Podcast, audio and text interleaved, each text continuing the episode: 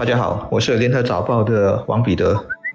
各位听众，大家好，我是《新民日报》的朱志伟。您打了冠病疫苗了吗？您会打疫苗吗？您打疫苗的想法是什么？您不打疫苗的顾虑又是什么？这是目前我在茶余饭后最常碰到的问题。与更早以前谈论病毒肆虐科工宿舍，还有社区感染冠病病毒的话题有所不同。我国目前处于一个比较安全的环境，社区病例非常少见。还能带着观察的态度，看看各个国家是如何处理冠病疫情的。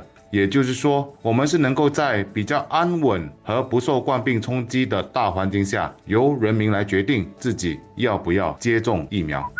我想，处在这样的环境下，我们也就能够比较冷静，并需要秉持着一个最基本的观念来看待疫苗问题，那就是科学根据。政府鼓励人民都去接种疫苗，因为疫苗能对个人及家人产生保护作用，因为这是有科学根据的。而这个根据不可能是天马行空从天上掉下来的，因为世界各地也都在研究冠病病毒，许多地方也陆续的让其国人接种疫苗。当然，因为这个病毒是前所未见的，疫苗当然也是全新的，所以它必然会在全面的数据上有所欠缺。然而，我们也不要忘了。国际先所认可的医学科学标准，要不是已经达到一定的标准，疫苗是不可能推出市场使用的。不可否认的是，一些疫苗会对某些患病症的人产生一些副作用，也有一些人因为并发症而死亡。只是如果大家都能用科学的方式去看待，就能够理解这些都不是冠病疫苗的独有现象。如果就如一些唯恐天下不乱的人来说，一直拿少数人接种疫苗的副作用和死亡来说事，那只能说这些人是以偏概全，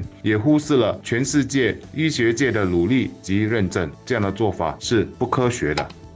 我不是专家，但根据过去打疫苗的经验和常识，我只能说副作用有人有，有人没有，而有的话也是人体的反应很正常。至于说有人打针死掉的新闻，理性告诉我，世界上已经有三亿六千万人打了，每一天世界上有超过九百万人接种。所报道的死亡例子，姑且说真的是和疫苗有关吧。破燃率有多低呢？肯定低过我们中多多最大奖，或者很不幸的。出门遇上车祸，你大概不会担心遇车祸而不出门吧？总之，理性的人用这个豁然率和打疫苗的好处做个对比，就有该不该打的答案了。好处首先是保护了自己，那么自己不得病，也就保护了我们周围的人，最后群体得到了免疫。所以有些人啊会说，如果你符合条件，但你不打，或者让别人先打看看，那就是搭便车了。希望这种搭便车 （free rider） 的心态在新加坡不要太普遍。